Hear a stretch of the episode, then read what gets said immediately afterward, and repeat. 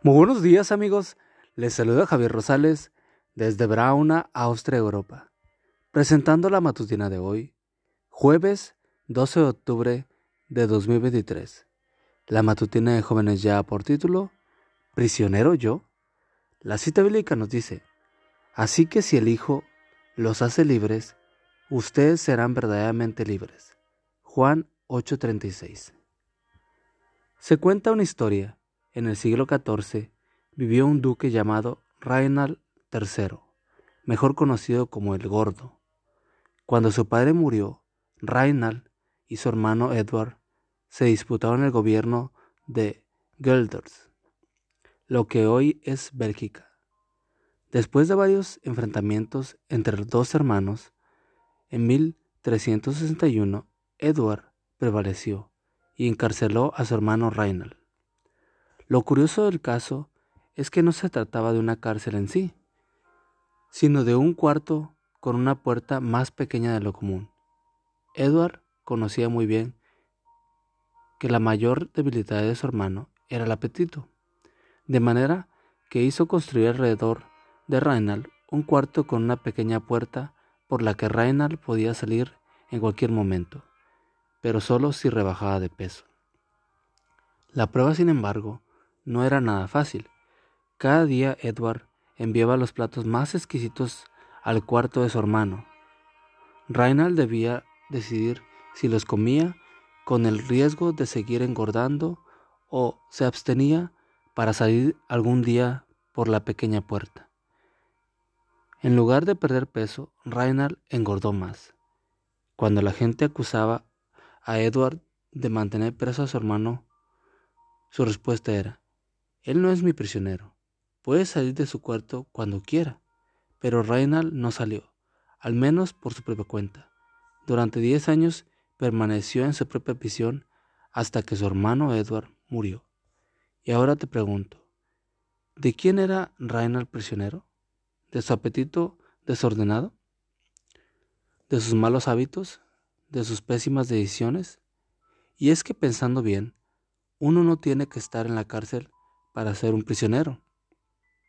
Algunos son reos de sus propios vicios, el cigarrillo, el alcohol, la droga, otros de pasiones sexuales, de la pornografía, del amor, al dinero, de la moda, de Internet.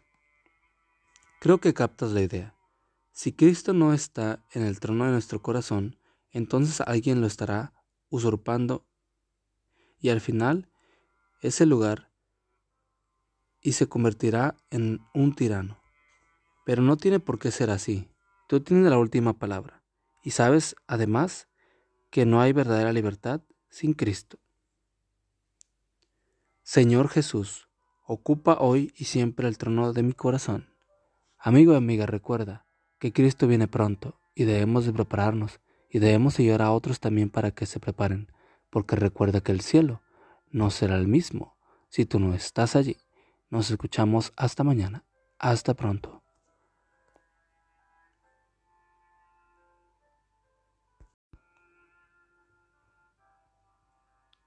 Muy buenos días amigos, les saluda Javier Rosales desde Brauna, Austria, Europa, presentando la matutina de hoy, viernes 13 de octubre de 2023.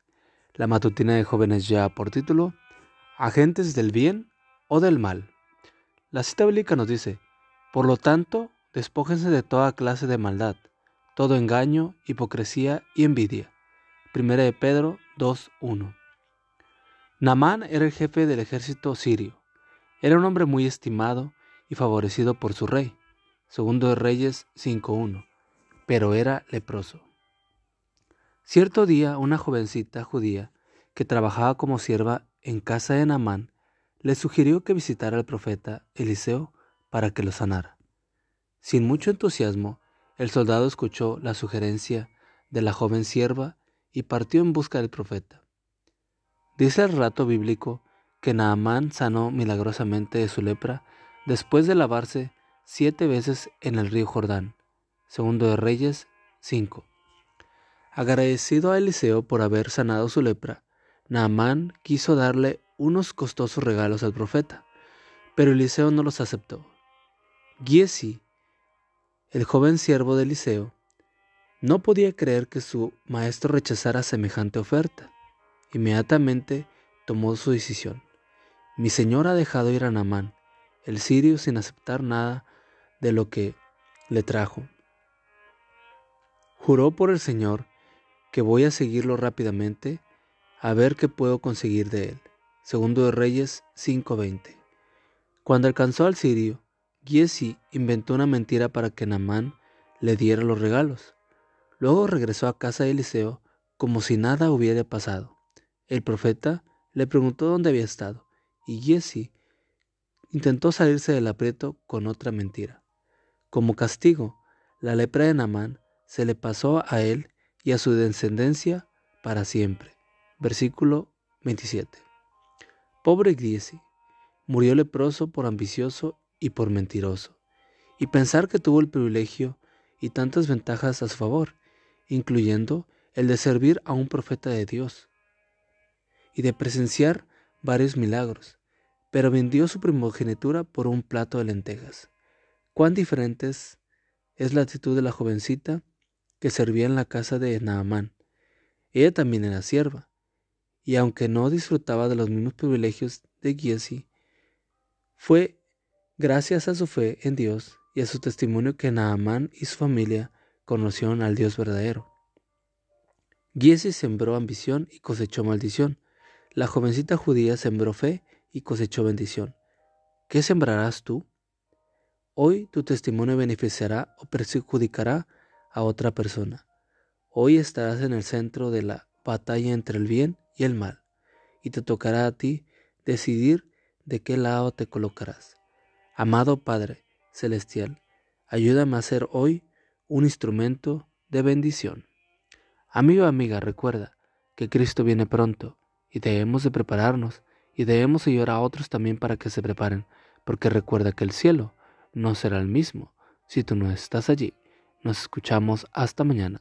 Hasta pronto.